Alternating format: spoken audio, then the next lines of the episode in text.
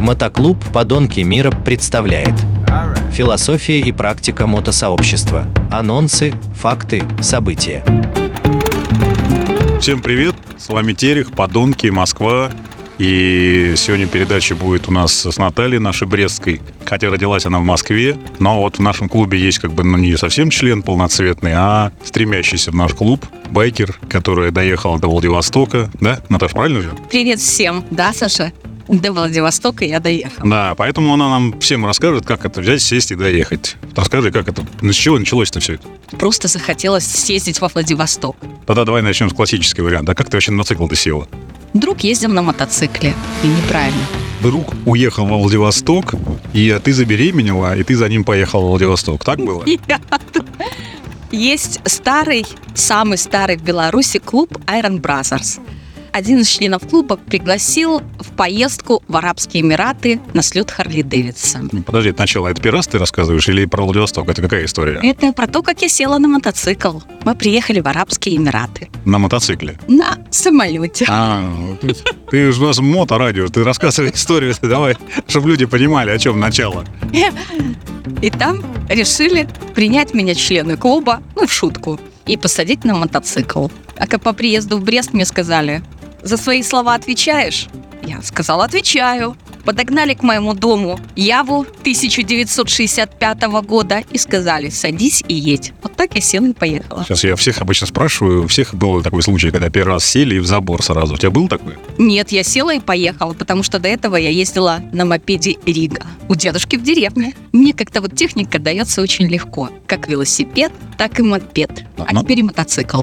Год я отъездила на Яве. Накатала целых 90 километров по окрестностям. Потом пересела на Бургман, который мне тоже позаимствовали на слет. Потом я купила Шадов Аэро 750. Из Америки он приплыл к моему, опять же, к моему дню рождения на следующий год. Живешь от дня рождения к дню рождения, да? А мне вот на день рождения раньше шлем дарили все время. Я вот не покупал никогда, мне все время дарили каждый день рождения шлем. У меня были разные шлема, и так нормально. Не покупал никогда сам. Нет, мне почему-то на дне рождения дарят, например, дрель, шлифмашинку. В этом году подарили фрезер. В прошлом году торцовочную пилу. Ну, удочку как-то подарили. Ну, нормальные. В связи с тем, что- подарки. В связи с тем, что у тебя нет э, этого мужа, поэтому тебе, получается, тебе приданное твое, да, набирается. У тебя большое приданное, и, в принципе, если кто-то там кандидат будет, то ты можешь, в принципе, сказать, у меня приданный инструмент ручной, да, электрический. Сашенька, я сама умею этим инструментом пользоваться. Зачем же приданное?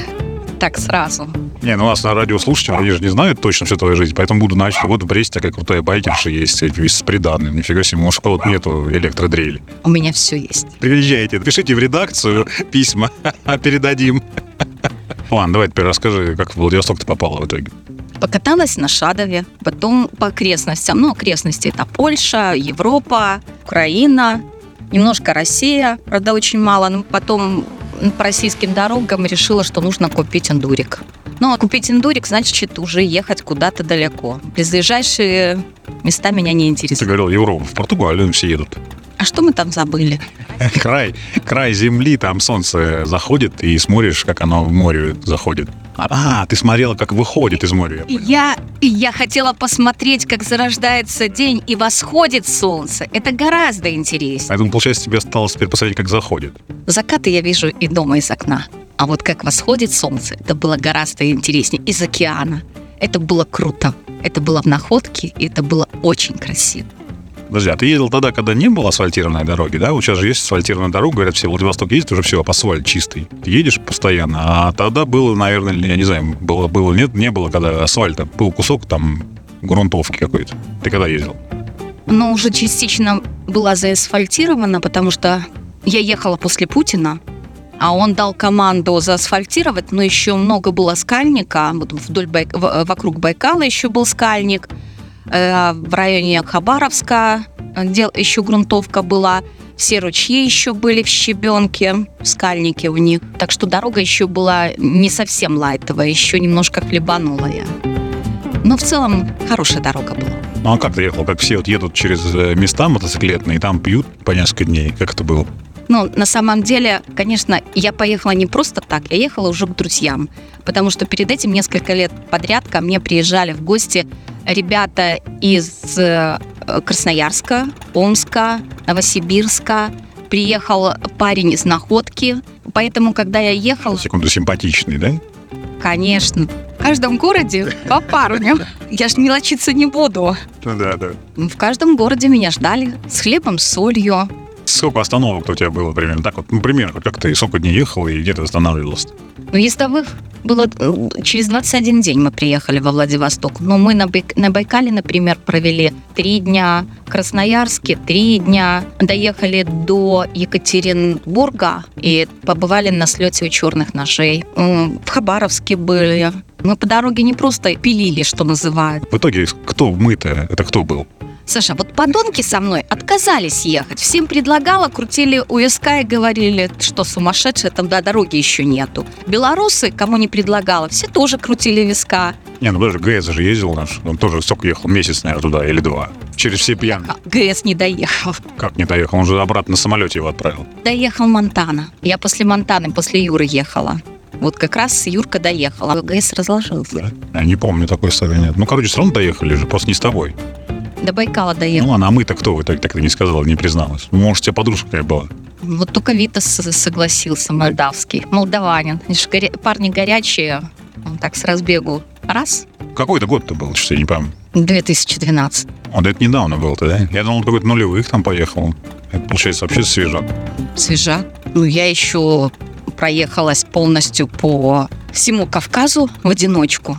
Вот это было весело. Короче, не боишься, да? А то люди там в Абхазии, женщины одинокие, боятся ездить, отдыхать. А ты не боишься, по всему Кавказу кружила. Нет, на самом деле по Кавказу я сама боялась ехать, потому что собирались целой компанией мужчин. Ну, один доехал со мной до Молдавии, потом Подожди, с Бреста до Молдавии? с Бреста до Молдавии. Тогда да, подонки праздновали день рождения. Помнишь, Шон э, женился. Да. Вот мы побывали там, честно. И после этого он сказал, не буду говорить, кто со мной собирался, а вдруг он услышит. А говори по-честному. Не буду позорить человека. И после этого сказал, нет, на Кавказ я не поеду. Зарежут, убьют, мотик отберут. Я говорю, да ты что, с ума сошел? Да вот москвич сказал, что не стоит туда ехать в одиночку. Какие-то байкеры арбатские, которые на Арбате сидят, да, наверное? Судя по всему, да. Но это, кстати, был не подонок. И, короче, они поехали на Ростов, а я развернулась, поехала в Чечню. Вот, встретили меня там замечательно, вообще супер. Это был понедельник, и это было так. Вечер, все закрыто. Наташа, что хочешь посмотреть? Ну, музей Кадырова. Приезжаем, подъезжаем. Девушка, байкер из Беларуси. Конечно, музей откроем. А, музей был закрыт. Конечно, музей откроем. А можно мы верхний свет включать не будем? И там свет как бы еще светло. Ну, 5 часов вечера, светло все. Да, по- открыли, походила, посмотрела, да, интересно все. Что еще хочешь посмотреть? А хочешь посмотреть стадион наш местный? Хочу. Подъезжаем к стадиону, останавливайся, минута. Набегали стражники, 2 метра ростом, гыр-гыр-гыр на своем языке. Разворачивается девушка из Беларуси. Пойдемте, мы вам все покажем. А можно мы верхние софиты включать не будем? Я, конечно, не включайте. Показали стадион, все замечательно. На смотровую, на смотровую. Э, Подъезжаем в смотровой, огромный дворец, открываются ворота. Выезжает шикарный Мерседес, кто-то оттуда машет рукой, мы в ответ машем рукой. А знаешь, кто это? Кто это? Племянник Кадырова, мэр города. Едем дальше. Что еще хочешь? Чаю хочу, вечер уже, чаю хочу. А, поворачиваем, причем едем по проспекту, где движение только прямо и направо. Подъезжают к милиционеру, что-то там на своем гыр-гыр-гыр, тут останавливает встречное движение, мы делаем левый поворот. Подъезжаем к Макдональдсу, заходим, одни мужчины. Все на меня сразу внимание. Наташа, что еще хочешь? Хочу, хочешь посмотреть сердце Чечни? Конечно, хочу. Подъезжаем к мечети. Наташа, вовнутрь хочешь? Хочу. Подходим к охраннику. О, да, конечно, проходите. Только, пожалуйста, Коран руками не трогайте.